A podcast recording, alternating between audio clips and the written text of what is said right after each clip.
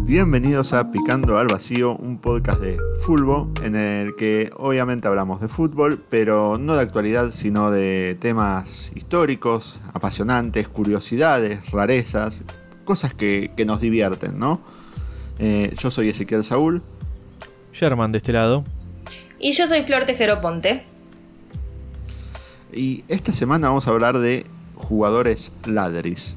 ¿No? ¿Qué serían jugadores, jugadores ladris, no? A ver, chicos. Un gnocchi, ponele. un gnocchi del fútbol. Un gnocchi del fútbol. Ponele, sí, ¿no? Claro, jugadores que una larga carrera y pocos partidos, digamos, podría decirse, o, mejor carrera de la que se merecían, sobrevalorado. Sí, o un jugador por ahí en, en un equipo que está en una, una, o dos categorías más arriba de su nivel y está Totalmente. disfrutando de un buen sueldo sin hacer demasiado. Claro. Puede ser, puede ser. Bueno, me toca empezar a mí. Vámosle pues. Bueno. Eh, voy a hablar de Carlos Enrique Raposo. ¿Qué apellido? También apodado el Kaiser. Epa. Que era un jugador brasilero. Eh, y tiene la particularidad de que dicen de no haber jugado ningún partido, haber hecho toda una carrera pasando por varios equipos sin haber. Aunque en Wikipedia dice que sí, que llegó a jugar seis partidos, obviamente ninguno entero. Sí. Eh, y obviamente el apodo Kaiser no era porque era un mariscal del área. Ajá. Eh, hay varias. Primero dicen que se lo puso él. Para empezar Es contar. genial, es genial. la Perdón, historia- ¿Hay Vamos, algo más triste que ponerse su de- propio apodo? No, voy a empezar a contar bien la historia para que entiendan por qué se pone la- de apodo el Kaiser. Sí.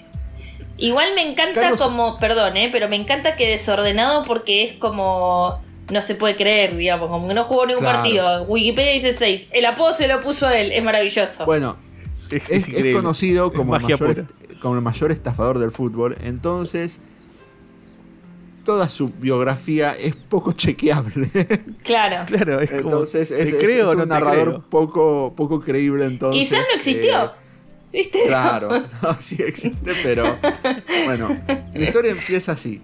Él es muy parecido, era muy parecido a Renato Gaullo, eh, que era un delantero, Sí. eh, que goleador y que además Renato Gaullo tenía mucha fama y mucho éxito con las mujeres. Mucho. ¿No, fue Dice- un- ¿No es el técnico este que tuvo unos éxitos hace muy poco tiempo dirigiendo, no sé si Palmeiras o, o Gremio, más o o menos, no sé, Gremio, que y, fijarse. y después se fue a dirigir a Portugal? Puede ser. Pero que dicen que Renato Gaullo decía, me acosté con más mujeres que goles que hizo Pelé. Imagínate, es- Que lo parió. eso era lo que decía. Eh, bueno, él, eh, Carlos Enrique tenía buen físico y todo eso, y tenía un aire a Renato Gaullo, entonces empezó cada vez a producirse, a parecerse más a él. Ajá. Y, y salía a la noche, a las noches eh, brasileras, Sí. se levanta haciéndose pasar por Renato.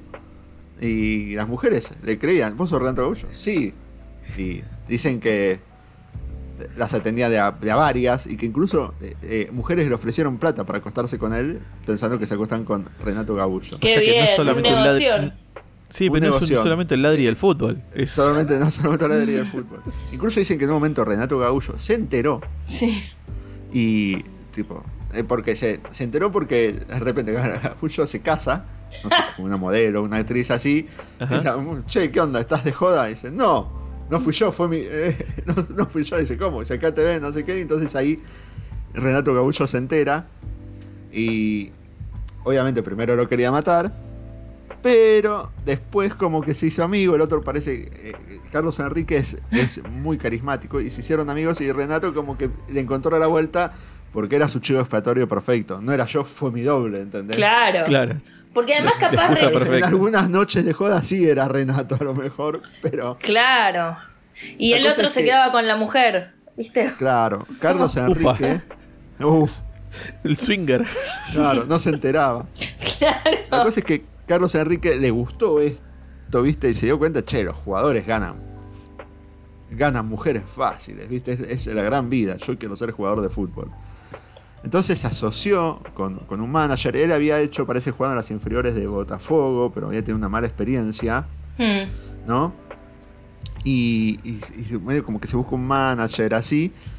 para empezar una carrera de futbolista y decide, ahí es cuando decide ponerse el apodo El Kaiser.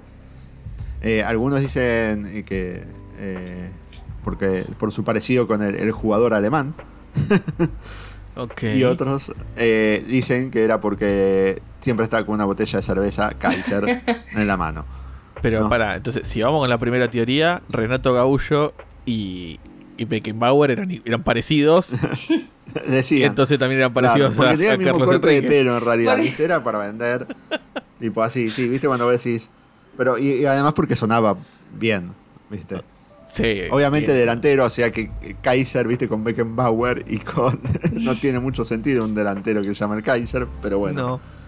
Eh, eh, su primer chantada empieza, obviamente, piensa, esto es los 80, época que eh, anda a chequearlo todo, ¿viste? Sí, sí, como, que como dice cierto filósofo contemporáneo, que fuente formaba- la de la plaza. Claro, él dice, él empieza a decir en los clubes, que formaba parte del plantel de Independiente cuando ganó la Intercontinental.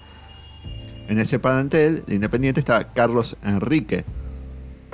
Sí, pero, la diferencia es que el Carlos Enrique de Independiente se escribe como lo pronunciamos y el brasilero con H. Ah. Sí. Es Carlos Enrique, digamos, por decirlo de alguna forma. Pero bueno, anda a chequearlo también, ¿viste? Como... Sí, es un Eh, typo. Claro. De alguna forma, bueno, eh, ahí está, consigue, viste, Botafogo, va a Flamengo, ¿no? Y se- en los entrenamientos le pedía a los compañeros que lo patearan y fingía lesiones, viste, cuando lo pateaban. para no jugar, ¡Qué vago! ¿viste? Es el peor.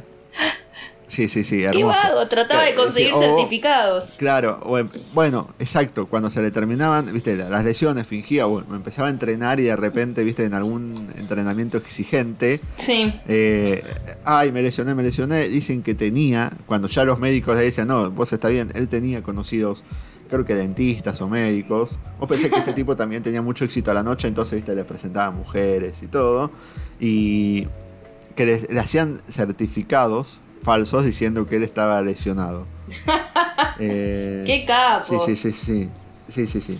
En Flamengo. Que, en Que encima en la es como- le decían, si pusieras el mismo esfuerzo en hacer la tarea, tipo, serías Sí. el primero Sí, de la pero acá hay algo que lamentablemente él no tenía que era habilidad. Eso era el tenía, problema. que, tenía que esconder el hecho Pero de que no sabía jugar al fútbol. Claro. Pero es el antijugador igual, porque viste que todos los jugadores quieren como recuperarse rápido para no perder, Para como jugar. para jugar Claro. bien. Realmente. No, no, él es no como todo lo contrario.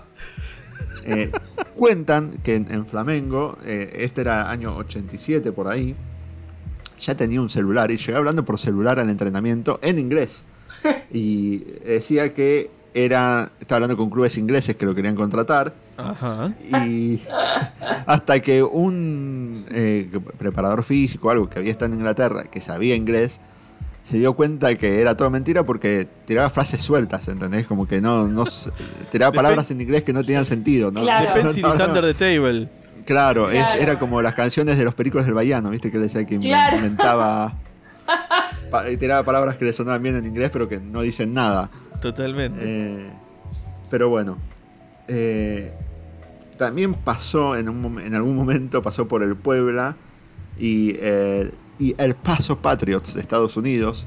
En el Puebla también lo, lo contratan porque "Fua, contratamos un delantero brasilero, ¿viste? Era como mirá Claro. lo que trajimos. estaban felices. Y también no, no juega nunca, se lesiona en los entrenamientos, todo.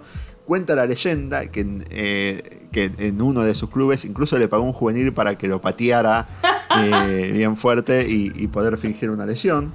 Contrató un y- mini sicario para su. para Claro, y después de ahí ficha con un club de Brasil que se llama el Bangú. Ok. Eh, aparentemente el, el presidente del Bangú era un tipo medio mafioso, por decir, por Oh. ser generosos, ¿no? Por no decir tres cuartos. Qué complicado. Claro, eh, bueno, obviamente empieza con Porque sus lesiones, ¿viste? que- claro, cae con los certificados truchos, mafioso, te corta las piernas Claro. de verdad. Bueno, empieza con la lesión, la lesión, hasta que un día el presidente se cansa y dice, a ver, no sé qué, no, usted ya está bien, usted puede jugar. Y lo mandan al banco de suplente. Uh, Cuando, por pedido del presidente, en medio del partido, pero eh, 20 minutos del segundo tiempo, el presidente, como no sé si le hace un gesto al técnico o algo así, tipo, ponerlo al pibe. sí. ¿Viste? Poneme. Renato, ¿qué voy a hacer? ¿Viste? Y obviamente están atrás los hinchas rivales, que los insultaban, no sé qué, y en un momento Renato, cuando iba a entrar, se da vuelta y se empieza a pelear con los hinchas rivales y se agarra trompadas con los hinchas rivales, y obviamente no puede entrar. ¿No? Pero se arma mirá- ¿viste? Lo expulsan todo por el Tore Esta es la no mía, dijo. entrar. Pero mirá el tipo cómo la ve. Sí, sí, sí. Es espectacular. Eh, cuando está en el vestuario, sí. baja el presidente todo enojado, ¿viste? Ya, el, el mafioso a mí me estás tratando de boludo, ¿viste? Sé qué, ya va. Y cuando llega frente a Carlos Enrique, le dice. Carlos Enrique le dice: Antes que me diga nada, yo entiendo, usted está enojado, lo mío fue poco profesional, pero usted es como un segundo padre para mí. Y yo no podía dejar que dijeran las cosas que decían de usted. Encima le Yo tenía que defender su honor, que lo trataran de mafioso y no sé qué. El peor chanta, boludo. Sí, sí, sí. Eh, así que dice que defendió al presidente. El presidente se emocionó y dicen que automáticamente al otro día le renovaron el contrato por seis meses más. Mira vos. Sí, sí, sí. Che, me encanta, Eh, ¿eh? La, la- la- la habilidad de Carlos Sigue. Enrique no estaba en sus piernas, me parece. No, sigue. Estaba en otro Y lado. ahí logra que lo contrate el Ajaccio de Francia. Sí. Llega en la presentación, había muchas pelotas para que él haga jueguitos. ¿Viste la típica presentación que entra el Sí. jugador, se pone la camiseta, hace jueguitos? No Sí. sabía hacer jueguitos. Entonces Carlos Enrique agarró la pelota y la pateó a la tribuna diciendo que era regalo para los hinchas. ¿Qué tipo? ¿Qué, qué- qué- qué los recursos? inmediatamente lo amaron. Los incluso querían matar porque el chabón tiró tipo la mitad de las pelotas que tenía el club las regaló. Dice, de ser como 50 pelotas que el tipo regaló a la tribuna. No sabían cómo frenarlo. Yo no puedo creer este tipo. Es un es brillante. eh, ese es uno de los pocos partidos que juega. Dice, parece que había un amistoso ahí que, que entra, Sí. de arranque, y a los 20 minutos finge una lesión. ¿Viste? Se lesiona, pero él dice, quiero seguir, puedo seguir por los hinchas, ¿viste? Tipo, obviamente arrengueando Tribu- todo. tribunero. Y lo, lo- lo armaron los hinchas, de- después lo sacan y sí, y- y obviamente no vuelve a jugar. Y no, claro. Eh, de ahí pasa al Fluminense. Che, pero aparte encima, perdón, excepto el Bangú, como que los demás son equipos que uno Sí, yo grosos. digo que conoce, Sí, sí. digo, como no buen es que cualquiera. Claro. De un gran de ahí pasa el mentiroso. Fluminense. Dicen que en el Fluminense eh, también anda a chequearlo. eh, son rumores de que se llevó la culpa, asumió la culpa de un crimen que había cometido otro jugador del, del club, obviamente más habilidoso que él. Ajá. Entonces, como que no, no, fui yo y eso hizo que no jugara porque tenía que ir mucho tiempo a, a- a las comisarías, a declarar, a los juzgados y todo eso. Entonces, Claro. eh, zafaba. Eh, Va, eran buenos con él porque, bueno, se, est- se estaba sacrificando por el equipo, digamos, Claro. ¿no? Este Claro. es mejor que yo, entonces yo tomo la culpa. Claro. Eh, después pasa por el Vasco da Gama y finalmente termina su carrera en el América de México. De vuelta, los datos estos En son el muy Américo vagos. de. En América de México. México. Sí, sí, sí. Eh, de vuelta, estos datos no hay mucha información, ¿viste? Todo eso, pero llegó a compartir plantel con Zico y con Bebeto en alguno de los Tranquilo. clubes que jugó, como vos decís, sí, tranquilo. Sí, sí, Un como. defensor brasilero que No, no. compartió plantel con él, eh, eh, que jugó Real Madrid también, y eso dijo, llegó a declarar que dijo, es, bueno, Carlos Enrique Raposo es una de las grandes íconos del fútbol, su único problema era la pelota. Claro. Y, y él se justifica, Carlos Enrique, diciendo que los clubes eh, estafan y se aprovechan de los jugadores, era hora que alguien se lo hiciera a los clubes. Ah, era tipo Claro. Robin Hood. Claro, era un Robin Hood, un Era justiciero. Un justiciero. Que después no devolvía la plata, pero digo, como un. Mm. Claro, No, hay una película que hicieron un documental sobre su historia que es, es muy de festivales, así que es, difícil de conseguir. Y también salió un libro, unos periodistas que sacaron investigando su historia. El problema es que está en inglés, o sea, acá se consigue importado, por lo cual su precio es carito y no, no lo pude conseguir, pero Sí. por si alguien quiere investigar un poco más y a lo mejor tener un poco más de datos concretos, De este muchacho. Sí. claro, de este muchacho. Yo les, yo les recomendaría también a, a todos los jugadores profesionales en actividad que busquen quién es el representante o quién era el representante de Carlos Alberto, Carlos Alberto Raposo, Enrique Raposo, Porque, a ver, si este tipo lo ubicó en el Fluminense, en el Vasco da Gama, en el América de México, lo llevó a Francia y demás, Ah. cuando no jugó nunca un partido, digo, muchachos, este es el representante que va. No, O sea, y otra cosa Y te- que también le jugó muy a favor es que. Tenía un celular los en el 87, tenía guita ese Claro, muchacho, ¿entendés? Hizo claro. tener guita. manejaba dinero ese muchacho. Claro. Otra cosa, primero, eh, le jugó a favor dos cosas claves. Su carisma, dicen que era extremadamente carismático y entrador. Sí, por lo que Y la decís. segunda era el avance de la tecnología, porque en los 80 no existían las resonancias magnéticas y todos esos estudios para comprobar sus lesiones. Cosa Claro. que ahora sería imposible. Claro, La tecnología en contra de los mentirosos.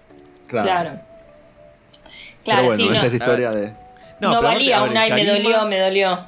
Me tiró. Claro, me tiró, me tiró, claro. te- eh, ay, ay, sí, viste. El carisma, la caradurez y la credulidad también, ¿no? Sí. De, de la gente con la que le tocó interactuar también un poquito. Sí. Sí, pero evidentemente también un tipo muy inteligente, porque como que tenía la capacidad de, de ser demagogo, pero de manera muy rápida, digamos, muy inteligente, Sí. como... Pero olvídate, era- a ver, no se puede, era inhábil con la, con la pelota, pero el cerebro lo tenía intacto. Claro. Una capacidad de zafar increíble. El De chabón, sobrevivir, un sobreviviente total. el chabón es como estas personas que se que, que ahora de pronto saben de cripto, ¿viste? Y como que ganan plata de cripto, ¿viste? Es como el chabón sabía que el fútbol daba guita, pero no Claro, sabía claro. jugar a la pelota. Entonces, Vio la Matrix. vio, Sí. Entonces, claro. claro, él, él- él no invierte bueno, en cripto, él da que- consejos es que financieros. vos lo dijiste, era como un cositorto del fútbol, ¿viste? claro, como un cositorto de Viste que el fútbol. otro decía, eh, bueno, era un estafador de, de las cripto. Sí. ¿No? Como un tipo que Por eso, sabe estafador del invertir. fútbol. Sabe invertir en tiempo e Ni inteligencia. siquiera sabe, sabe conseguir inversores. Claro, sabe que sepa invertir, que era como lo de. Que sabía que le eran plata. No Es un, es un consultor financiero que no invierte dinero. Totalmente. Claro. Exactamente. Sí. Bueno, bien, acá pasó Carlos Enrique Raposo. Sí.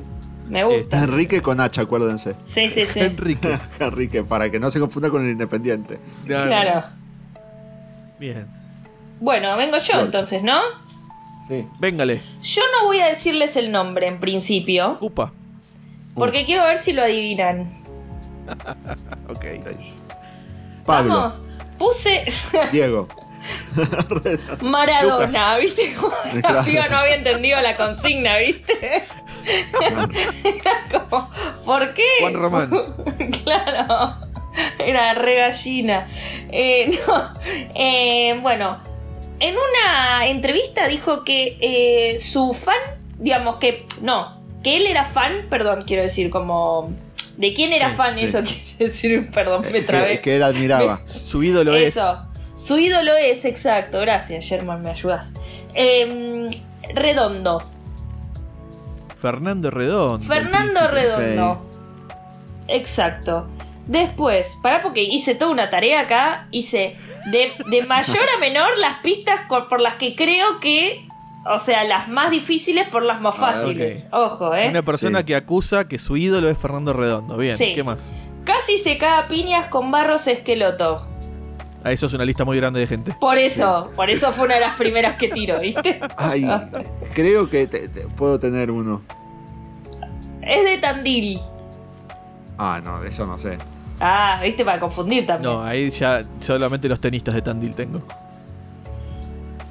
Bueno, eh, este es un poco. Heinze no lo conocía y cuando una vez lo vio jugar dijo: Che, juega bien, ¿eh? Mira. Ok. Dijo- A ver, ¿podemos ir arriesgando o, o tenemos que esperar a todas las pistas? Pará, Eh, recuperemos las pistas. Su ídolo es Fernando Redondo. Sí, Casi se caga piña con Guillermo, con el mellizo. sí. Eh, es de Tandil. Es de Tandil y Sí. Heinz se lo vio jugar y dijo, epa, te pibe. Sí. Ok. No, yo no, no sé. Gianina, Gianina Maradona. Pará, pará, pará. Pará, ¿puedo decir yo? A ver. De sí, obvio. Todos ¿Es los. ahumada? No, No. no. Tengo el otro, para mí. Pará, pará, una pista más. Gianina Maradona. Gianina Maradona era eh, eh, como que tenía lo, lo tenía muy arriba y en el cumpleaños número 13 de Gianina cayó como regalo, eh, como presencia, viste como ahora, no sé, te cae el polaco, Sí. ponele, no sé. Sí. Claro. Y cayó Y Janina Maradona le dio tanta emoción que se puso a llorar y, y se abrazaron y todo, pero era como ella tenía sus remeras y dormía con las remeras de él. Entonces no. Pará, porque estaba ¿es- pensando en otro que también pasó por River y no creo que sea ¿Juega en la así misma para el posición compañero que su Janina. ídolo? ¿Qué cosa? Perdón. Jue- ¿Juega en la misma posición que su ídolo? Sí. Ajá. Lo que pasa es que es, di- es, es que es un jugador ladri. Si yo te digo como una posición, tampoco es que es tan real. Digamos, ¿viste? Porque no, es no, como. está bien. No, pero obvio, digo, obvio. si su ídolo era Fernando Redondo, que jugaba de 5, digo, Sí. su Claro. posición. Técnicamente su posición era de 5. sería de 5. Que era mi siguiente pista. Acá. Ah, me adelanté. Bien. Muy bien. Eh, tiene que ser de boca, pues si cayó el primer cumpleaños de Sí, Yanina. yo pensaba eso. En un momento tiré, iba a pensar un chino Garcés. Chino Tipo, pero- Garcés. No lo Claro. adivinaste, boludo. ¿Es el chino Garcés? Es el chino Garcés. Eso es lo Dije, gracioso de lo de el. Janina. claro, sí, eso, Claro. eso me re despistó porque te juro que con eso lo descartaba. Maradona estaba odiado porque a su hija le gustaba un jugador que en ese momento era, estaba jugando en River y ella dormía Sí. con la camiseta de River y Maradona No. lo, como que no podía, No. pero lo quería No, sí, y lo llevó al mundial. y lo, llevó al mundial. Porque Sí. soñó. Porque que soñó. Eh, Yo no tengo, Mirá. bueno, sí, perdón. Es que, sí, sí, no, es que yo pensé en Garcés, lo de Janina me re despistó. Y además, de Redondo, Garcés jugaba de 4, obviamente, no Claro, jugaba por de eso. 5. Pero técnicamente decían que yo investigué, porque para mí era, era más defensor, pero como Sí, que sí, él sí. se vendía como de 5. Mirá. O sea que ni siquiera sabía en qué posición jugaba. Claro. Claro. Quiero decirles que igual eh, no es un.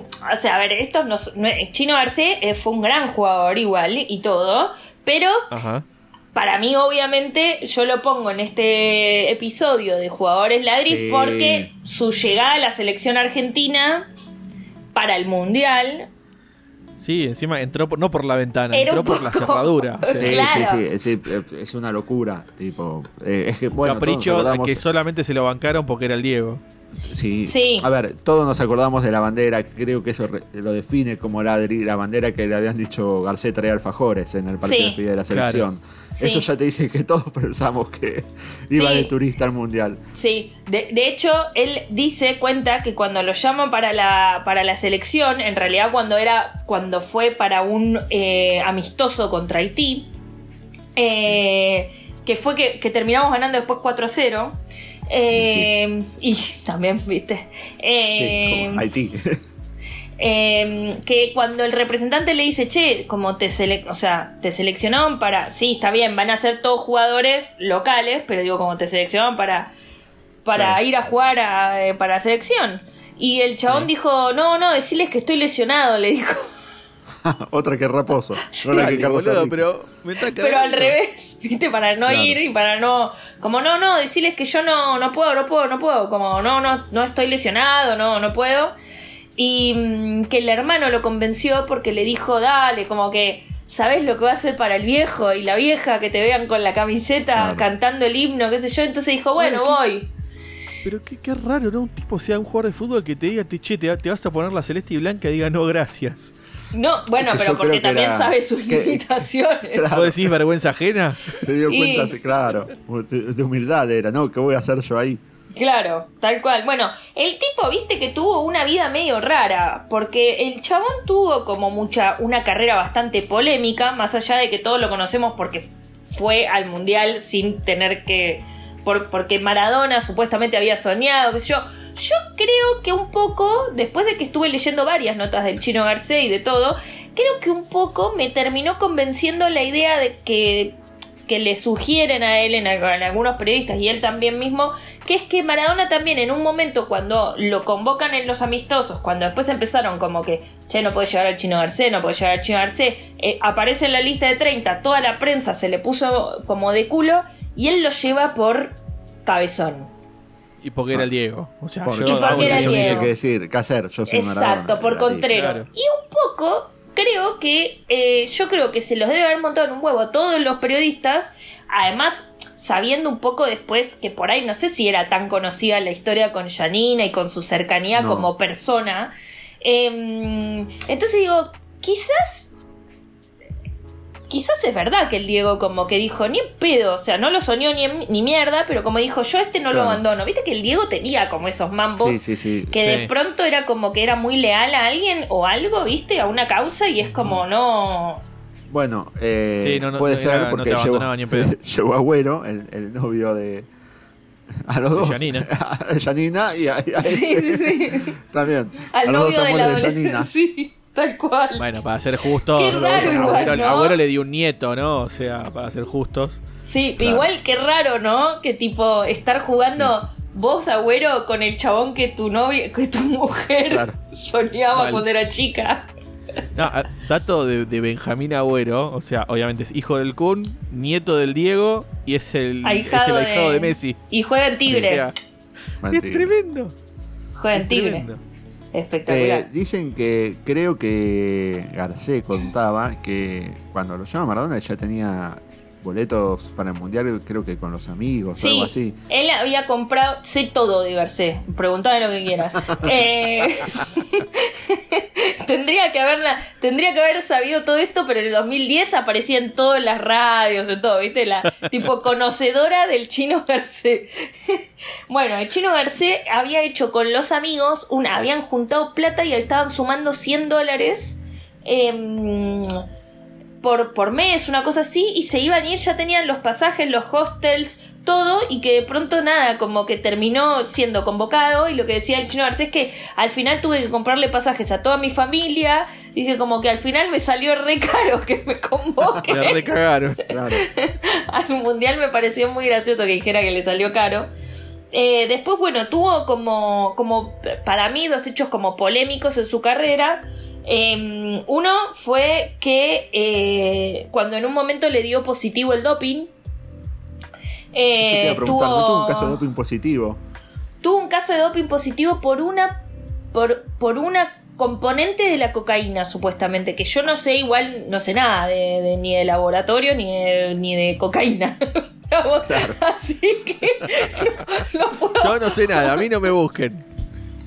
yo no sé nada, pero yo no sé si es que eso es lo único que te da de positivo cuando tomas cocaína o si es que, ¿entendés lo que quiero Sí, decir? hay, otros, Como, hay otros principios sí, sí, sí, activos sí, dentro sí. de la sustancia. Puede estar en otra cosa. Claro. por si puede, o si puedes solo tener eso porque lo envenenaron, ¿viste? Claro, Porque es lo que se dice. tomó un remedio, claro, se tomó un remedio y tenía algo así, o sí, se había hecho unas líneas con Claro. el Diego.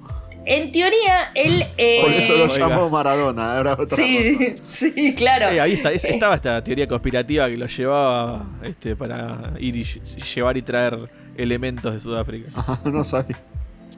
Bueno, en teoría él dice, y hasta el día de hoy vi una entrevista hace muy poco y todo, él dice que, eh, que no, que él no, que no había consumido, que le preguntó, que se, que se encontró con un tipo que era eh, eh, toxicólogo, no sé cómo se, no sé qué profesión es, pero que sabe mucho de drogas, pero de, Sí. de- del lado de los buenos, digamos, ¿no? Como del lado de los médicos. El drag dealer, pero de los buenos. tipo. Claro, esos.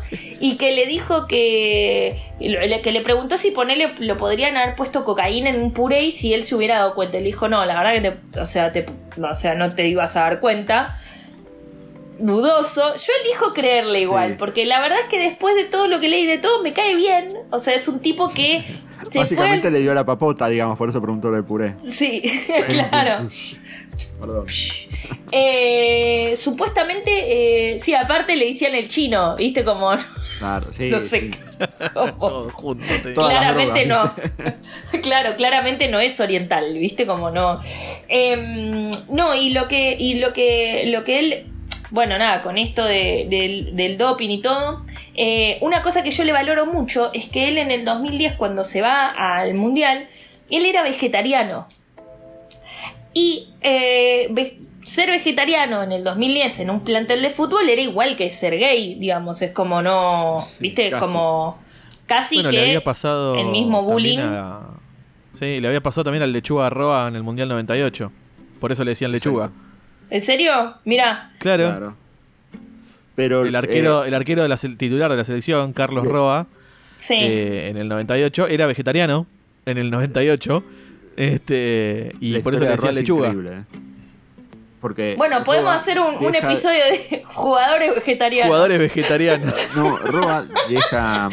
Es vegetariano, era vegetariano por la religión, que es adventista del séptimo día. Exactamente. Ah. Y él deja el fútbol porque decía que en el 2000 su religión decía que se venía el fin del mundo. Y, y él deja el fútbol por eso. Y Mira. obviamente Y el- no pasó. Qué buena excusa claramente. igual. Qué buena excusa. y después y después vuelve y obviamente ya cuando vuelve no tenía el nivel que tenía antes, nunca volvió a su nivel. Y no, obvio.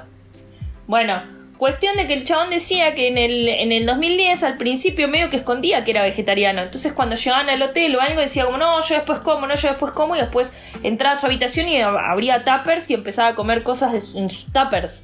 Digamos, cosas suyas. Eh, huevo, palta, viste, como todas cosas así. Había que ver Eh, quién era el compañero de habitación de Garcés, ¿no? En esa Sí, ¿no? concentración. Aparte Además, habría un tupper yo- de huevo, un olor a pedo. Uf, olvídate. Además yo me imagino Garbanzo y poroto. porque una cosa es en la selección de, de pasarela, ponerle, bueno, eh, arroba con siendo vegetariano, como que lo aceptan, ¿entendés? Como que pasarela lo veo aceptándolo. Maradona Claro. con eh, que un jugador diga, no, derecho. Diego, soy vegetariano, Maradona. Aparte, Ay, encima- gracias puto, ¿viste cómo? Claro, es que además encima Maradona llevándolo, ¿entendés? Como dale, me estás jodiendo, o sea, me lo haces a propósito. Claro, escuchame. Encima que te traigo. Claro. Venís con, Bueno, venís con, con menú especial. Claro, no da. Bueno, cuestión de que, mm, eh, bueno, tuvo este, esta cuestión, esta mini polémica de- de- del doping que estuvo seis meses afuera de las canchas. Y la- el otro problema que, que tuvo, que fue en, en Colón, em, en Colón él tuvo un problema que en la eh, tribuna de la cancha de Colón había una virgen. Ajá. La Virgen estaba en el medio de como de, de la tribuna, ¿no? Entonces era imposible de no verla, de todo, qué sé yo. Bueno, cuestión de que había empezado a haber rumores de que eh, a Colón no le iba bien de local y de que te- le traía mala suerte la Virgen. Ok. Entonces, ¿qué hace? Un día a la noche la Virgen medio que desaparece. Se fue la Virgen. Se fue la Virgen, se hizo mierda la Virgen. O sea, no sé bien cómo fue que salió, porque todos, porque en realidad en ese momento se ocultó que había tenido eh, la complicidad de jugadores de, del plantel, digamos. El único que después hizo cargo fue el Chino Garcés, que dijo, sí, yo robé la Virgen, me la llevé, y en el traslado, a los muchachos que le estaban trasladando, que en realidad lo que querían era restaurarla y ponerla en otro lado, en el predio, no en la cancha, dice, eh, se les rompió. Y yo me Pero- asusté, me puse a llorar y la tiré. Y entonces llamé a un restaurador y a un tipo que hacía y le pidió que por favor hiciera un igual. No, Y bueno, cuestión de que todo esto se supo. Sí. Eh, y que fue como una. Fue un. Nada, como. Fue muy polémico en el club, digamos. Sí, de hecho, tema es Sí, sí, sí. Yo me pregunto, no, digo, si la vas a restaurar, ¿por qué te la robás? bueno, claro. Claro. Ahí es No, donde se mí- cae un poco. bueno, él lo que dice y lo que dijo en la justicia, porque llegó a la justicia, chicos, eh, Ah. es que eh, el presidente te- eh, lo sabía. Que el presidente de Colón, lo, de Colón lo sabía. Era, era cómplice de la ¿Qué? restauración. Claro. Le- Les dejó la puerta abierta, dice, a ver si ganamos, a ver si así ganamos, ¿viste? La desesperación de. Pero después lo dejaron solo. Entonces el único que supuestamente Claro. como que fue responsable fue el chino Garcés. Y de hecho él dice que ahí como que perdió muchos amigos y mucha gente a la que él cre- consideraba que era como, como gente medio fiel y leal, como que no. Y ahí lo dejaron solo y lo abandonaron. Mirá. Y ahí el medio se va después de... Bueno, lo echan de Colón, en parte por esto. También, porque Claro. le decían Garcés hereje. Por querer, ¿vos ¿te das cuenta? Lo echan por querer, por querer restaurar la Virgen, ¿te das cuenta? ¿Viste? Por querer darle un lugar mejor a una virgen. Suena mal, pero sí. Pero... Suena mal. Suena mal. Así que bueno, también es ese. Y, eh, y para terminar con el último dato de color del chino Arce, es que cuando estaba haciendo, cuando, cuando era jugador de fútbol, a él también le gustaba jugar en motos. Así que si en algún momento fuiste hincha de Jeremías Andersen, eh, fueron hinchas del chino Arce. era la misma persona. Pero. Ok. ¿cómo? Se iba a ¿Qué jugar deporte? carreras. Carreras de. ¿De motos? mo- Ah, Sí. ¿Pero motos de pista o motocross? me la matás. Moto, moto, Motos. moto, Sherman, qué sé yo, lo Dos sé. ruedas y un motor en el medio. Claro, con Ya, el casco nadie lo reconocía. No sé, moto, para- no sé ni la diferencia, ¿entendés? La pista de la motocross saltan y. Claro, el moto de Ah. pista y el motocross es la que va sobre la tierra. de- sí. Pero Bueno, sí, anda, mira, anda a no- averiguar. No te sé decir, pero sé que tipo corría, corría en moto, dice, qué sé yo. Claro, en con el circuitos. nombre-. Con el nombre. Ahí está, moto de pista entonces quizás. Y yo supongo, está, mira, con eh, Valentín Rossi. ¿Que ¿A qué jugaba? Sí, sí, sí, sí, sí, sí, sí. Bueno, ¿a, qué, moto de pista. ¿a qué jugaba Valentín Rossi? ¿Viste? Señora, hable bien. no se dice jugar. Está muy bien. bueno, así que ese Bien. es eh, mi jugador del día de la fecha. El jugador ladri es el chino Garcé. Muy bien. Pero que muy bien. lo, lo incluí en esta, pero quiero decir una cosa. Loco, te Sí. rebanco, Chino Garcé. Si alguna vez escuchás este podcast, quiero decirte que yo te requiero. Que me gusta mucho el, el cómo te pegó ahora la edad. Y que hables de tu hija y todo, me encanta. Y que te lleva a dar una vuelta en moto. Ya que Y que estamos. me lle- sí. No, ahora se dedica al automovilismo porque le, le- le- le dio un poco de miedo. Sé todo Ah, del bueno. Chino Garcé, todo. Puede correr rally con el con David Navaldía si quiere. Claro. Bueno. Con Garrafa eh, Sánchez, otro fanático de las motos. Bueno, pero Garrafa Sánchez murió eh, Sí, haciendo sí. acrobacia con las motos. Claro. Pero bueno. En la puerta de la casa. ¿No? Un lugar propicio para hacer acrobacia Claro. con la moto. Este, y ahí nos, nos dejó el gran Garrafa, que ya lo hemos mencionado en otros, En otros episodios. en otro episodio de, de Picando al Vacío. Bueno, eh, vamos con el último. ¿sí? En este caso, eh, vamos a hablar. No, po- podría ser el mismo juego, a ver. Este. Que, que hizo Ah. Florcha, pero no, no, no, no, no, no vamos a. no vamos Yo no lo voy a adivinar nunca, Germán. No me hagas eso. Este, Pará, antes de empezar, ¿te quedó alguna pista sin dar, Florcha o no? A ver. Ah, bueno, casi se cae a piñas también con Caruso Lombardi. Ah, mira. Otra, otra, Esa- otra esa gran lista de gente. Sí. Otra gran lista de gente. Igual la, Sí. la pista de Guillermo a mí me ayudó mucho, ¿eh? Ok. Eh, Yo estaba seguro que era uno. de- por eso fui. Fíjate que está entre Ahumada y Garcé. Eh, cuando dije tengo dos, el otro era Garcé. Pero cuando dijiste lo de. La de Janina ahí lo hice para me- me- despistar, me ¿viste? confundió. Claro, mal, mal. Eh. Bueno. Bueno, Germán, a ver el tuyo. Sí, ahora sí, perdón, ¿eh? Vamos, vamos con el último. Este. Este muchacho. Les tiro el resumen y después deshacemos el desglose. Claro. Vale. Jugó 10 años en River. Y jugó, se dice entre comillas. Estuvo. Claro, Estuvo. Formó parte, formó parte del plantel profesional de primera división de River durante 10 años. Así se lo digo. Este, entre otros clubes. Eh, y casi no jugó. Casi, casi, casi no jugó. Y ya vamos a llegar a una entrevista que también las respuestas a mí por lo menos me hicieron reír. Estamos hablando de una persona que hoy en día forma parte del cuerpo técnico actual de River Plate. Uy, ¿Sí? Y no es de Michelis. Y no es de Michelis. y no es de Michelis. Es el actual entrenador de arqueros de River Plate. Mira. Por lo tanto, saben Claro. que en su carrera futbolística su arquero. posición era. supongo, claro. Estamos hablando del señor Alejandro Sacone. ¿Sí?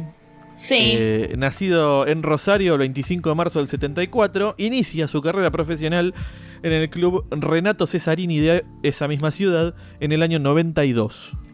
Y llega a River Plate en el año 93 sin haber jugado un solo partido.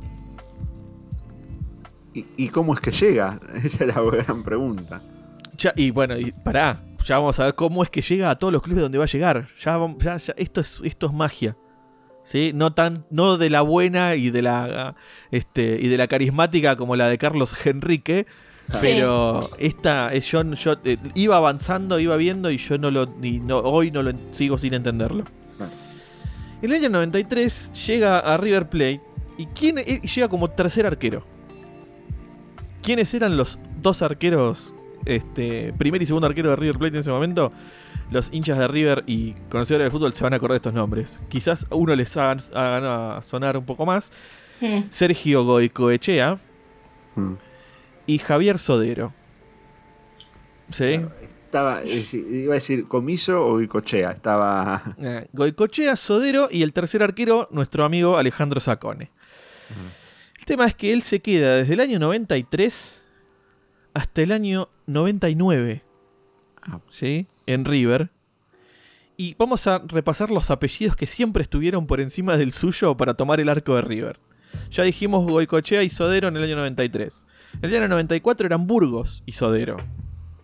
claro. eh, Germán Adrián Ramón, ¿sí? Mm. Burgos y, y Sodero. En el año 95, mismo Burgos y Joaquín Irigoitía, ¿sí? guardameta de la época Peckerman de... Eso te iba a decir. de la- de la Eh, sub-20. En esa época tenía al, al arquero de la selección, porque Burgos era al titular de la, de, la, de la mayor y al titular de la sub-20. Era el titular de la sub-20, claro, el arquero de los juveniles. Exactamente. Y después venía él. Mm. Eh, en el año 96, los mismos tres. En el año 97, seguimos con Burgos. Cambiamos Irigoitía por Bonano. ¿Sí? Sí. Otro arquero de selección. Que Otro arquero de selección, exactamente. 98. Exactamente. Ah, y no, él suplente, como- porque era Roa, pero bueno, arquero. sí. En el año 98 fue el cuarto arquero. ¿Por qué? Porque estaban Burgos, Bonano, Irigoitía y él. Le iban Sí, poniendo gente adelante. Claro. No, es tremendo. ¿Este- ¿Viste cuando la gente se te cuela en la fila del banco? Sí, sí, bueno, sí, este- claro. es la misma. Es la misma. Te- ta- se bajó a atarse los cordones y de repente, pumba, tenía un arquero más adelante. Eh, Bueno, el tema es que en ese año, donde él es el cuarto arquero, hace su debut en el arco. ¿sí? En un partido de Copa Libertadores. uf. ¿Qué pasó? Los llamaron a todos a la selección. frente a Alianza Lima, ¿sí? Eh, en el cual entró los últimos 15 minutos por Bonano. Y ese fue su debut en arco de River, cinco años después de haber llegado al club. Qué loco un cambio de arquero, ¿viste? Y por ahí ya estaba la clasificación armada, ya estaba hecha. Ah, para, eh, para mí habría habido una lesión. o alguna lesión. Para mí Sí, alguna una lesión. Porque 15 Ay, minutos bueno. es. 15 minutos, los últimos 15 minutos, y ese fue su debut. Por ahí se golpeó la cabeza, viste que a los arqueros los sacan un montón de veces Sí, porque sí. se golpean las cabezas. Por- No sé por qué se golpean las Me gusta cabezas eso, el tiempo. adivinar la lesión de Bonano, ¿viste? Y eh, en el año 99, los primeros seis meses, compartió plantel, siendo de vuelta tercer arquero, con Bonano y con Costanzo. ¿Sí? Franco Costanzo. Sí. También arquero titular de la sub-20 de la selección. Campeón del Franco- mundo. Como que Franco Constanzo, amigo del chino Garcés. todo tiene que ver con todo. ¿eh? Todo tiene que ver con todo. No, bueno, pero porque se deben haber, deben haber jugado juntos es todo. Totalmente. La Totalmente es la época. época en la que jugaban, en la que jugaban juntos. Sí. Ahora fíjense que este, este muchacho, Alejandro Sacone, siempre tuvo adelante arqueros de selección. Porque durante esa época los arqueros de la selección de Argentina eran los arqueros de River. Claro. ¿sí? Entonces siempre tuvo arqueros de selección adelante y él quedaba ahí. Y él contento y feliz de aportar su, su granito de arena desde su lugar de tercero o cuarto arquero y debutando en el arco del club cinco años después de haber llegado. Claro. ¿sí? En el año 99 pasa a Chacarita. Sí, bueno, dice, bueno, se cansó de ser el tercero, Claro. quiero tomar el La va a arco. ser Claro, Claro, el Chacarita. tema es que en esa época, muchachos y muchacha, también, eh, ¿quién era el arquero titular de Chacarita? Él, y me pongo de pie, señor Vivaldo. Un Franco Vivar. ¿sí? El flaco Vivaldo. Palabras mayores en el arco del fútbol Sí. Ah, argentino. Casi Este, arquero de boca. Casi arquero de boca. Pero digamos que Esto esos, se esos va como arqueros de. suplente de nuevo. claro. Él llegó ahí. El tema es que llegó y estuvo en Chacarita 12 fechas. Solamente. Fue titular en tres partidos. ¿En cuál debutó? Contra River. Mirá. Pero Uf, se lo ¿cómo hacen a terminó? propósito. ¿Cómo terminó ese partido? 4 a 4. Uf, Debuta contra River y se come 4. Después juega contra Newells, pierden 4 a 1. o sea, en dos fechas, ocho goles se comió. Claro, a ver, pues acá empezamos a entender por qué era tercer arquero. Sí, sí. Claro. Y el otro fue un 0 a 0 contra Gimnasia Grima La Plata. Bueno, bien. Ahí mantuvo el 0 en el arco. Bien. También entró desde el banco en un 2 a 2 contra Instituto y en un 3-4 contra Gimnasia de Jujuy. Este, Y a cuatro así se que- comía los goles. Sí, sí, tremendo. El chabón Va, no andaba con 4 entró, vos dijiste que entró. Entró, entró en un 3-4 contra Gimnasia de Jujuy. No, no sé, no o sabemos sea, cuánto se comió en ese 3-4. En sus participaciones no ganó un partido. Claro, Empató verdad. 4 a 4, perdió 4 a 1, empató 0 a 0, empató 2 a 2 y perdió 4 a 3. Sí. También Me gusta igual que eran como resultados contundentes, ¿viste? Partidazos. Partidas. Partidazo, sí, no. Partidazo. claro. Totalmente. Sí, sí, sí. Veo acción todo el partido. Eh, te digo, no jugás nunca. Cuando entrás, por lo menos que esté movido el partido, ¿no? Claro, sí, claro. Este, Nada, 0 a bueno, 0, después de 1 a 1 esto, juega cualquiera. Olvídate. ¿eh? ¿Quién te llega? ¿eh? ¿Te comes cuatro todos los partidos, por lo menos? ¿Eh? Claro. ¿Te revolcaste un poquito? Digo, llegás al vestuario con la ropa sucia. Puede- hay, hay garantía de buen fútbol, no, no de él, pero había garantía de buen Claro. fútbol. En... Hay Claro, espectáculo. Después de este paso por Chacarita, vuelve a River. ¿Sí? Este, en el año 2000. Y en el 2002 se va a Italia. ¿Sí? En este caso, en este paso, segundo paso por River, no juega. Está ahí dos años y Sí. sin jugar otra vez y se vuelve, se va para Italia. ¿Quiénes eran los otros arqueros en esos dos años en los que estuvo en River? Costanzo, Comiso, Carrizo y Lux. Claro. Complicado la tenía. Y siempre está con nombres importantes adelante él, Sí. en River. Bueno, en 2002 se va al Carrarese Calcio de Italia. ¿Sí? Y está un año y juega únicamente ocho partidos. Eso es todo. Igual eh, el, el mayor número de partidos en su carrera, en un club. Eh, no, la continuidad que logró en el Carrarese Calcio es tremenda. Es un montón. Es un montón. Y, no Y sabemos hasta- si ganó algún partido. Hasta no. ahí jugó más partidos que en todos sus años anteriores de Claro, carrera. por eso. Y- Sí. ¿Ganó algún partido? ¿Sabemos? Ahí no. Eh, no tenemos datos precisos del Carrarese. Este, está complicado. Sí, me imagino. Pero bueno. En 2003 hace su segundo regreso a River Plate. ¿sí? Y los arqueros seguían siendo Carrizo, Costanzo y Lux. ¿sí? Y en una entrevista que le hacen y le preguntan, ¿esperabas jugar ahora? Y contesta, Qué chota La la, verdad que sí. y él contesta, mirá, toda la onda el tipo. La verdad que sí, porque Leo, Astrada, que era el técnico en ese momento de, de River, dice, Leo venía diciendo que iban a jugar más chicos y tenía en cuenta que Constanzo está en el grupo que se prepara más en lo físico y que Lux está en el sub-23, entonces me imaginaba tener una chance. Y el periodista le dice, y se da 10 años después de tu primera pretemporada. Y él le responde, es increíble. También fue acá en Mendoza y en este hotel. Dice, el tuyo es un caso raro. Jugaste un solo partido en primera en los casi 10 años que estuviste en el club. Recordemos esos 15 minutos contra Alianza Lima en Copa Claro. Libertadores. Eso se lo, Sí. eso se lo dice un socio que tiene la sangre en el ojo de que le estaba pagando el sueldo. Me ¿Viste? está Claro. choreando hace 10 años. claro. Con la plata de 10 mis entradas, de mi cuota, Con- le estoy diciendo. Totalmente. Sí. Dice, ah, le dice, ah, un solo partido en los 10 años, casi 10 años estuviste en el club. Y él ahí dice, jugué 15 minutos contra Alianza Lima por la Libertadores, entré por Bonano, ganamos 2 a 0 y ellos Bien. cerraron un penal. Es raro, pero de no suplente, atajó. pero ahora, esperá, escuchá esta aclaración porque acá es genial. Dice, pero de suplente tengo más de 70 partidos.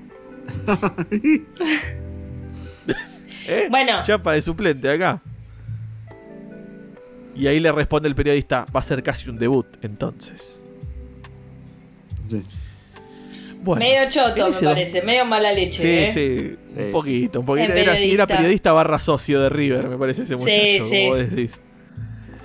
En ese 2003 juega un partido en un 2 a 2 contra Independiente, ¿sí? Y recién en 2005 vuelve a jugar en un 3 a 0 contra Central. ¿A favor o, en contra? A favor, a favor. Ah, bien. Esta vez, esta vez lo ganó. Eh, o sea que vuelve en 2003, juega un partido y dos años después, recién en 2005, juega el segundo. ¿Sí? En ese mismo 2005 se retiró habiendo sido jugador en actividad durante 13 años y habiendo jugado un total de 16 partidos. Un- un- casi un partido al año hizo. Apenitas, Casi. un poquito más, sí. Sí, y estamos contando 16 partidos y lo- contando los partidos en los que entró. Entró. O sea que quizás no llegás a un sí, partido por un año. partido entero. por año. Exacto. Sí, vos pensás que en River, que es donde más estuvo, que habrá estado 10 años en River en total, jugó O más. Dos, dos partidos 12 y años. 15, dos partidos y 15 minutos. Sí. Es tremendo. O sea, jugador ladri, hablame de jugador ladri. Sí, sí, sí. Sí, sí, sí. Aparte, no, cobrando los sueldos que paga River, que Sí. no es lo mismo que un sueldo que paga cualquier 195 otro club. minutos, ponele. Eh, Va, ¿Eh? un poquito más el adicional, viste, pero agregarle 10 Sí. más. Por eso, o sea, es como que ah, los sueldos que paga River además. Sí, sí, Está bien que sos el tercer arquero y por ahí no cobras lo mismo que el titular, pero si fuiste al banco cobras los premios. Entonces, cobra los premios. Sí, los si fuiste al banco, sueldos paga ju- ¿cobrás River. los premios? Exactamente, sí. Es- es- eso se suele arreglar entre, entre los jugadores, pero generalmente los que los titulares y los que van al banco cobran lo mismo de premios. Claro. Porque viste que en un si momento no se si no- decía si que no- era solo los que jugaban y entonces por eso había muchos jugadores que cuando los partidos Claro. ya estaban ganados se tiraban para que entraran como Claro. los otros para que pudieran. Claro. Hacían la de Raposo, cuando- la de Carlos Enrique, pero. Claro, claro, yo pensé la re- en de. beneficio del compañero. Yo pensé eso con Scaloni cuando en Cro- contra Croacia empezó a meter a todos. Claro. Yo no, ahí yo creo que no es por los premios, sino Pero para que no. jugaran, nada más. O sea, Claro. para que jugaran un poco. Sí. y Fíjate que los únicos que no jugaron fueron Armani y este Y Rulli. y Rulli. Claro. Sí, Nada más. eh, Es que además ya la selección, digo, los premios que da la selección ya no. Sí, ya A- son a esa- millonarios igual. A esos jugadores, Digamos, claro, no les cambia la vida, exacto. Claro. Sí, bueno, sí. eh, dijimos 13 años de, de actividad, 16 partidos, contando los que fue suplente y después entró, aunque sea 15 20 minutos, ¿no? Eh, luego de esto se fue a trabajar a la televisión, estuvo trabajando en TIC, ¿sí? Este, como... Ah, eso, eso es Adri, eso. Ahí como- que- como- ahí no, le no, dijeron conseguiste un laburo honesto. Ahí era como, como esos, esos, estos programas que, por ejemplo, conducía Diego Díaz, que tenía panelistas Sí. que eran exjugadores y él traía su expertise de arquero. Sí. Expertise, Sí. entre comillas, ¿no? Claro. Este, Igual, claro, su de experiencia bajo los tres palos. Estamos de acuerdo que igual en esos, en esos programas berretas de panel y de todo eso, a mí me llaman y voy al segundo, ¿eh? A hablar de fútbol. Olvídate. Obvio. Ah, está bien, está bien. Quería, obvio. que, quería, no nos que olvidemos que en No. esos programas. En esos programas ha, ha estado Lunati, el Rolfi Montenegro. Sí, sí, claro, quería que nos sinceremos. El arquero, Cam- cambiazo el arquero, ¿no? El Esteban Sí. pelo. No el Cuchu. Esteban, el arquero de este, All Boys. no No, el era Cuchu. de... El de All Boys. Sí, sí, muy Sí. Y Olimpo también, ¿no? Exactamente. Creo. Viste cómo sé, ¿no? Obvio. Y pero acá, escúchame, estamos picando al vacío. Claro. ¿Cómo no? Eh, y bueno, como decíamos al principio, hoy en día forma parte del cuerpo técnico de Martín de Michelis como entrenador de arqueros. Y de hecho, si van al LinkedIn de Alejandro Sacone, él dice que Sí. es director de arqueros del Club Atlético River Plate. Qué loco que tengo un LinkedIn Esto es- hecho. Me Esto, es, no, esto es muy cierto, ¿eh? Van a- lo, lo buscan en LinkedIn y dice director de arqueros del Club Atlético River ¿Viste, Plate. viste que siempre uno jode ¿viste? cuando un equipo pierde por goleada, viste, y ya venía mal y dice el, el técnico está actualizando su LinkedIn, viste. Bueno, acá va a Bueno, ser este literal. caso, acá Esto es literal. literal. Bueno, este muchacho ostenta títulos. Porque formó parte de los claro. planteles. Claro. Entonces, tiene con River, que es con el único club que tiene títulos, Claro. porque en Chacarita no ganó nada. Ya, y ya en te digo, Libertadores del tampoco. 96. Exacto, tiene Clausura 97, 2000 y 2004, Libertadores 96 y Sudamericana 97. Claro. O sea, tiene tres títulos locales y dos internacionales. O sea, si vamos a hablar de Ladris con respecto a tipo Sí, sí, sí, esfuerzo-beneficio, este es el más grande de la historia. Claro. Porque no, no jugó nunca ni cinco títulos. Sí, totalmente. ¿Cuáles tiene Este- Sherman? ¿Me los repetís? Clausura 97, 2000 y 2004. Mira, Libertadores 96 y Sudamericana 97. mira. Dos de ellos los tuvo con el chino García en River, seguro. porque los Eh, tenía, el chino Chino García tenía en clausura. ayudó, Sí. ayudó a. Alejandro Sacone a ser, a ser campeón. Sí. Este, así que bueno, acá pasó Alejandro Sacone, este, como uno de los este, jugadores ladris este, de- del fútbol argentino, ¿no? 13 años Sí. de carrera, 16 partidos en total, obviamente muy pocos como titular, tres clubes, este, y estando 12 años en River, habiendo jugado dos partidos y 15 minutos. La posición de arquero es bastante también como da como una, una facilidad para el ladri, ¿no? También, porque es muy difícil que haya cambios en, Yo en creo el que arco, tiene- ¿no? Claro, yo creo que tiene un- es, es como una espada de doble filo. eh, porque, o sea, para el que quiere ser ladri es la posición más fácil. Claro. ¿no? Porque, o sea, si sos el suplente es complicado que entres. Ahora, si querés jugar, es la más, dif- es la más complicada también. Claro. Eh, porque una vez que hay un arquero titular y está sentado, o sea, le tiene que ir muy mal al titular. Sí, o una Este, lesión para que- o algo así. Claro, un- o sea, o se lesiona o juega muy mal, o el, o el técnico es tipo lo quema, lo prende fuego, que lo saca. Sí. Este. Y, y así llega a jugar el que en este caso como Sacone fue tercer y hasta cuarto arquero del equipo. Este, de hecho, el- en, el, en los- en el episodio de Jugadores Porque Sí, de, de Picando al Vacío, yo hablé de Jorge Campos, un arquero mexicano, Sí. que ju- jugaba de delantero también. Entonces, en uno de los clubes, él, cansado de ser el arquero suplente, le dijo al técnico, che, el equipo no está metiendo goles, meteme a jugar a mí de delantero. Y empezó a jugar de delantero y empezó a hacer goles. Y terminó Claro. como segundo goleador del terminó como segundo goleador del campeonato, como dato anecdótico. Pero digo, por eso digo, en la posición de arquero es eso. O sea, si querés ser ladri es la más fácil, es la que tenés Bueno. que agarrar. Tendría que haber aprendido si querés- Carlos Enrique de eso. Claro, si querés, tenés que haber sido arquero y no delantero, Carlos Claro. Enrique. Mm. Este, pero si querés jugarla del arquero es la más difícil si tenés que un gran arquero adelante. Claro. Los arqueros de los, de los históricos arqueros de Boca, por ejemplo. ¿No? Los, los- por ejemplo, Guillermo Sara, por ejemplo. Que era suplente de Córdoba. Sí. Eh, o el suplente del Pato Abandancieri. El Pato Abandancieri fue suplente de Córdoba. Cuando Córdoba Sí. se fue, recién ahí agarró Recién la ahí le titularidad. tocó al pobre. Y el pato era un arquerazo también. Y el Pato era un arquerazo. Entonces, eh, eso, eso suele pasar. Pero Claro. bueno. Bueno, yo tengo, no sé si mm, tengo pregunta. Tengo la pregunta de Florcha. La pregunta de Florcha, claro, la pregunta de Florcha, vamos con la pregunta de Florcha. Porque se me empezó a despertar esta pregunta cuando veníamos hablando que, bueno, nuestros jugadores, los elegidos, son todos medios previo a las redes sociales, ¿no?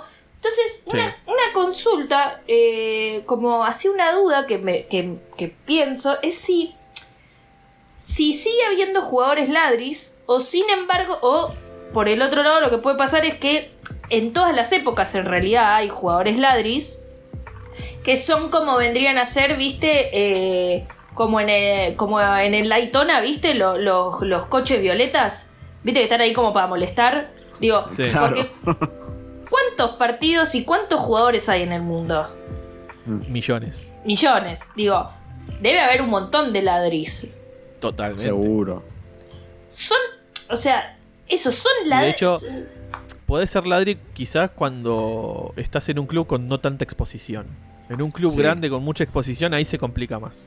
Claro, o sea, yo creo que, que ¿ustedes creen que sigue habiendo ladris en clubes grandes? Sí. Sí, y te puedo decir uno ac- actual que yo tengo en Todos mente. enojados me lo dijeron. No, no, no. Yo también Sí, tengo uno. Al pelotudo ese. Chicos, tranqui, tranqui.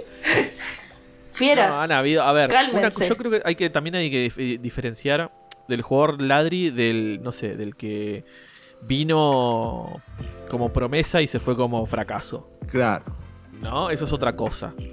claro. Eh, Maxi López jugadores- podría sonar, que ya que lo mencionamos, pero es más un One Hit Wonder, como dijimos en el, en el Exacto. primer episodio, y, y no un ladri, porque tuvo algún destello de, de- de buenos resultados. Pero, claro, pero Maxi López para mí no entra en la categoría ladri porque no tuvo más, más, más mérito, digo, que lo que le corresponde, que lo que tuvo, digamos, como que no, nadie sí, esperó. sí, pero hizo una Nadie- gran carrera. Ya sé, pero digo, nadie esperó más de él, digamos. no, nadie Claro. esperaba demasiado. Eso quiero decir. Sí, sí, sí, entiendo. No, pero a ver, por ejemplo, yo mencionaba, ¿no? Eh, me- se me vienen dos casos a la, a la cabeza. Eh, uno fue cuando, por ejemplo, la Rondo pasó a River, Mm. que se había salido como estrella de central y llegó a River y se la pasó lesionado todo el tiempo que estuvo en River. Claro. No jugó casi nunca o nunca. Sí, Eh, y, y- y- y- de hecho el pase de la ronda central, de central a River había sido casi polémico porque lo habían él, él- él, tipo hizo fuerza para irse y, y metió quilombo y River Sí. se metió en el medio y había puesto mucha guita y qué sé yo y terminó llegando a River y no hizo absolutamente nada. River. No, es que Y encima- mucho tiempo sin que- hacer literalmente como que supuestamente nada. ni lo compra River, lo compra otro club que se lo ceda a River, que es mentira, tipo, Exacto. un club suizo, era un yankee, no me acuerdo, era una tramoya Sí, así, hicieron Está turbio. tur- turbio Sí. mal. Eh, y el otro que- De, que de hecho hubo dos, eh, el otro Sí. llega con un central también, que también le pasó lo mismo, eh, que no me sale el, el apellido, que Sí, también no jugó re poquito. Eh, y el otro, por ejemplo, bueno, ya era un jugador que no venía jugando bien y, y se lo llevaron, lo compró Racing, que es Cardona. O sea, Ah, se, se va de boca, se Mm. va de boca ya en, en el declive de su, de su performance y lo llevan a Racing y en Racing, o sea, Está robando un a lo loco. que está robando a lo loco porque Ah. tiene un contrato altísimo, si no es el más alto del plantel pega en el palo. Sí. Eh, y no, no juega nunca, no entrena, o sea, no, no, no, no se gasta en hacer absolutamente nada. Y ahí yo creo que también hay un- una complicidad dirigencial que banca todo ese tipo de cosas. Sí. Yo Eh, creo, encima en Cardona se había viralizado el año pasado, la entrada en calor estaba haciendo y ni levantaba la pierna, ¿viste? Tenía que hacer un ejercicio. Dale, Sí, sí, boludo, hace era- cuenta por lo menos. Porque El también nene vago que tipo, ay, el- el tiene ca- clase de educación el- física y no tengo ganas. Sí, y el bueno. caso Cardona es muy raro porque en Boca hizo golazos y tuvo partidazos, pero después le daba toda la paja del mundo y. Y, Sí. y nada, era un desastre, ¿viste? No te corría nadie, ¿viste? Era Bueno, estar con uno menos. Bueno, y con esa performance, por esa performance o esas cosas, se va de boca y lo compra Racing. Sí, Encima sí, que sí. Racing pone no sé cuántos millones de dólares para comprarlo.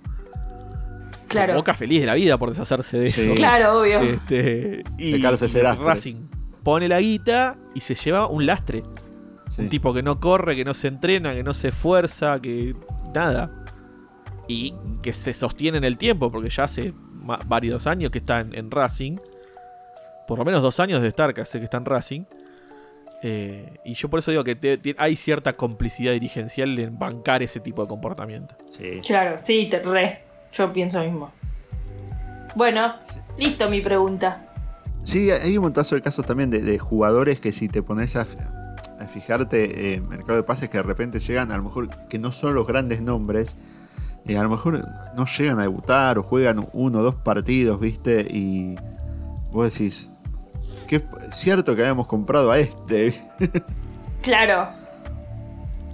Sí, creo que es ese cuando el hincha dice este vino a robar. sí, sí, sí, sí. Totalmente. Esa frase de este vino a robar porque vino y no, no hace nada, o, o el club hizo un cierto esfuerzo por adquirirlo y, y del jugador no, no demuestra compromiso o interés con, con el club. Claro. Bueno, eh, yo obviamente, como todas las semanas, le pregunté al chat GPT. A ver, Oh. obviamente el jugador Adris me dice que no, porque no puede emitir opinión. Eh, y Es un lo tibio tomaba como jugadores ladrones, ¿viste? Entonces no, no servía. Claro. Obviamente eh, le tiré jugadores sobrevalorados, como había dicho Florcha al principio. Eh, y tranquilos, porque con sobrevalorados se fue al carajo y no, no nos va a sacar el trabajo. Por ahora, Bien. como siempre aclaramos. Para que Claro, se una idea, el primero es Paul Pogba. No, Claro. señor. En el segundo, Gareth Bale. ¿Por qué? Oh. Porque dice su traspaso récord al Madrid. eh, es verdad que se pagó millones y que no estuvo a la altura de todos los millones que se pagaron, pero dale. Pero eh, con ese mismo criterio armemos una lista muy larga de jugadores que compró el Claro. Madrid y ninguno rindió bueno, como se esperaba. obviamente. Philippe Coutinho, el otro. Por, también por el Barcelona. pase al Barcelona, claro, el, el Liverpool la rompía. Pero bueno, eso es que no rindió en el Barcelona, no es que. Claro. Pasó un pase. después. Después fue a otros clubes y les fue bien, ¿entendés? Como. Cuando se- bueno, los ofrecieron a préstamo al Bayern Múnich. Claro, fue bien. No, no les fue mal. Claro. Este, sí. Eh, a lo mejor no alcanzó el nivel de, de- de Liverpool, pero no le fue mal. El siguiente es Alexis Sánchez. No. Eh, eh, pero bueno, el también. Niño Maravilla. ¿Eh? El Niño Maravilla. Claro. Eh, también. Ganó dos Copas Américas. ¿Qué, qué podemos Claro, decir? ¿no? pero no solamente ganó dos Copas América, sino que le fue muy bien en el Arsenal, le, Claro. fue, bien, le fue muy bien en el Barcelona, cuando jugó Sí, con Messi le y fue, compañía. no le fue tan bien como se Eh, esperaba en, en el Barcelona. Eh, igual, en el es bar, verdad. claro. Yo sí, yo creo que sí, ¿eh? Y lo O sea, mismo que un- también en el Yo tengo el Manchester recuerdo United de por- tampoco. yo tengo el recuerdo de que no le haya ido muy bien en el Barcelona, de como Claro. Lo Barcelona esperaban. sí, lo que pasa es que fue en el, en el medio de David Villa. Claro. Y- Es que esperaban para mí en Barcelona. No, Eh. no se convirtió en la estrella que esperaban para mí. Claro. Bueno, Eh, pero bueno, igual. Y también, obviamente, de su traspaso al Manchester United. Habla acá, ¿no? Bueno, si es por eso podemos hablar del, del paso de Manchester United de un, un- para mí el jugador más infravalorado de la selección argentina que es Ángel Di María. Totalmente. Este, que ¿Infravalorado? Manchester, sí, eh, no, se, no, se, no se le da el lugar que debería darse. Igual, obviamente, ahora postmundial sí, para mí ya, ya tiene Ahora postmundial sí, Para merece. mí pero sí, antes- antes no. igual. Para mí sí, Antes igual. era bastante bastardeado, ¿eh? Antes era muy bastardeado. Lo Para mí por sus después de... Sí, está bien, pero siempre le criticaban. Pero para mí... eh, Y no- ahora la está carreando solo a la Juventus. Sí. La está Sí. solo, la está carreando solo él, la Juventus. Bueno, che, con Paredes. Pero Paredes no juega, suplente. Bueno, está bien, pero Paredes es clave, es clave. Ah, sí, obvio. Del otro día que hizo el gol de cabeza que lo fue directamente a abrazar a Paredes al banco. Bueno, y el. Y el, y, y el último, que este sí es. Es, es, es para cerrar el chat GPT y decir dedicarte a otra cosa. Dedicarte Sí. al tenis. Neymar. Claro. Buah, buah. Pero ¿por qué lo pone a Neymar? ¿Qué? ¿Por lo de ahora? de ¿Por sus Aunque lesiones? sobrevalorado. es así, es sobrevalorado. Dice, aunque es considerado uno de los mejores jugadores del mundo, algunos lo han acusado de simular faltas y exagerar lesiones. Sí, bueno. Ah, pero es una estupidez igual. Está bien, pero es, o sea, es un jugador artista, pero no. Claro, yo O sea, creo no- que Además, es verdad es- que Neymar, muchos pensaban que eventualmente iba a ser un jugador al nivel balón de oro. O competir Para ahí mí, es un balón un, de para oro. mí es un jugador nivel balón de oro, ¿eh? Yo lo banco Pero- muchísimo a Neymar. Sí, pero nunca Lo, llegó. lo que juega Como- es, es espectacular. Tiene una cuestión, por ejemplo, con, con respecto a tirarse, por ejemplo, que Sí. es verdad, se tira un montón, pero Sí. también es un chabón que pesa 20 kilos. O sea, Sí, sí, sí. si no se tira ante, la, ante el primer roce, lo rompe todo. O sea, es como... No, no es... No, no sé, me parece. No. que es como su juego. No me, Yo no me creo parece que mal. la diferencia de Neymar, que por eso para mí no es, no es considerado para balón de oro y todo eso, es que Neymar no es el jugador estrella que te lleva un equipo al solo. Como Messi, Cristiano. Yo creo que nunca sí, tuvo, nunca tuvo la oportunidad, nunca le dieron la oportunidad de No, hacerlo sí, también. Cuando se fue al PSG, la idea era esa. Él se fue del Barcelona al PSG para ser eh, la estrella en el PSG. Sí, bueno, pero en el PSG también era el brasilero. Digo, no lo estoy diciendo mal, ¿eh? Pero digo, sí, sí. t- como que siento también que un poco siempre estuvo como opacado. Tiene dos añitos en el PSG que, que podría haber sido él y, y- Yo y- creo que y en nunca explota. Pero yo igual tampoco es un es- jugador ni su- sobrevalorado ni Es- en pedo. No, no, no. No, Yo obvio. creo que el problema de Neymar es, es un tema de confianza y seguridad. O sea, él siempre fue muy inseguro. Que por eso se va, se va del Barcelona porque él quería ser la estrella. Porque él supuestamente estaba opacado por Messi en ese momento. A ver, para mí, el mejor triente delantero o uno de los mejores trientes delanteros de la historia es Messi Neymar Suárez. Obvio, sí, La- sí. la sí. Este, la, MSN. la- la MSN. Este. Que. Pero cuando él desarma eso y se va al PSG. eh, no logra tomar el protagonismo que tenía Messi en el Barcelona. Obviamente Claro. no estoy hablando a nivel de juego, sino No, el no. protagonismo, ¿no? El, el primer lugar, el tipo, el emblema del equipo, ser él el emblema del equipo, la, la cara visible, el, este, había un vestuario muy complicado. Recordemos que hubo problemas en ese vestuario del PSG. Que estaba Cavani, que se peleaban, que había otro, este, otros de, de- también de, de- de gente con, con carácter en ese vestuario. De hecho, creo que nunca lleva- supieron llevar el vestuario del PSG hasta el día de hoy. Totalmente. Este, y, Bueno, bastante y- típico de los franceses, ¿viste? Que No, y además siguieron metiendo gallos. Porque siguieron metiendo gallos. siempre. O sea, lo, lo llevaron a Messi, lo llevaron a Sergio Ramos. Este, o sea, seguís metiendo gallos en la misma bolsa y Quilombo se va a armar. Este, entonces, animar yo creo que es eso. Y acuérdense que hace- no sé si fue hace un par de años eh, que él había declarado como que no, no era feliz jugando al fútbol. sí. este, es como que no, no, no era feliz y no, no la pasaba bien y no, la- no se te divertía jugando al fútbol. Yo creo que él, A mí me parece también que pobre, pobre Neymar también. Perdón, sí, no, termina la idea. Disculpa. No, no, no, todo bien. Eh, que, que él creo que tiene una mochila muy pesada encima. Eh, y con la selección brasilera. O sea, Claro, si eso. bien es la, es la, es la, peta, es la petacampeado, es la verde amarela, la canariña, todo lo que quieras. Pero no, no sale campeón hace más de 20 años. Mm. Sí, y él no le pudo Brasil. dar como. Claro. eh, los últimos que salieron campeones del mundo fueron Ronaldinho, Ronaldo, Kaká, este, Rivaldo. La de 2002, Eh, que y- encima y- la ganan Y caminando. después la gran figura brasilera fue él. Hmm. después de, de esa, de esa selección maravillosa. Y hace 20 años que la, que la selección brasileña no sale campeona de- de- del mundo. Han ganado Copas Américas, pero de hecho la Copa América que gana Brasil en, eh, en 2019, él no estaba. No estaba, No. claro. Él no estaba. Eh, lo máximo que ha ganado fue la primera medalla de oro en un, en un juego olímpico, que sí se la dio él, que Brasil era lo único que le faltaba. Este, pero después en, en selección mayor no, no pudo lograr eh, el protagonismo y el peso de la selección brasilera que supo tener en, en su momento. Yo creo que carga con ese peso, eh, que bueno, es el mismo que llevaba Messi hasta hace muy poco. Claro. Claro. Bueno, Bueno, eso fue todo por, por esta semana. Sí. Fue como un silencio. Eso fue todo por, por esta semana. Eh, Sherman, ¿cuáles son nuestras redes sociales?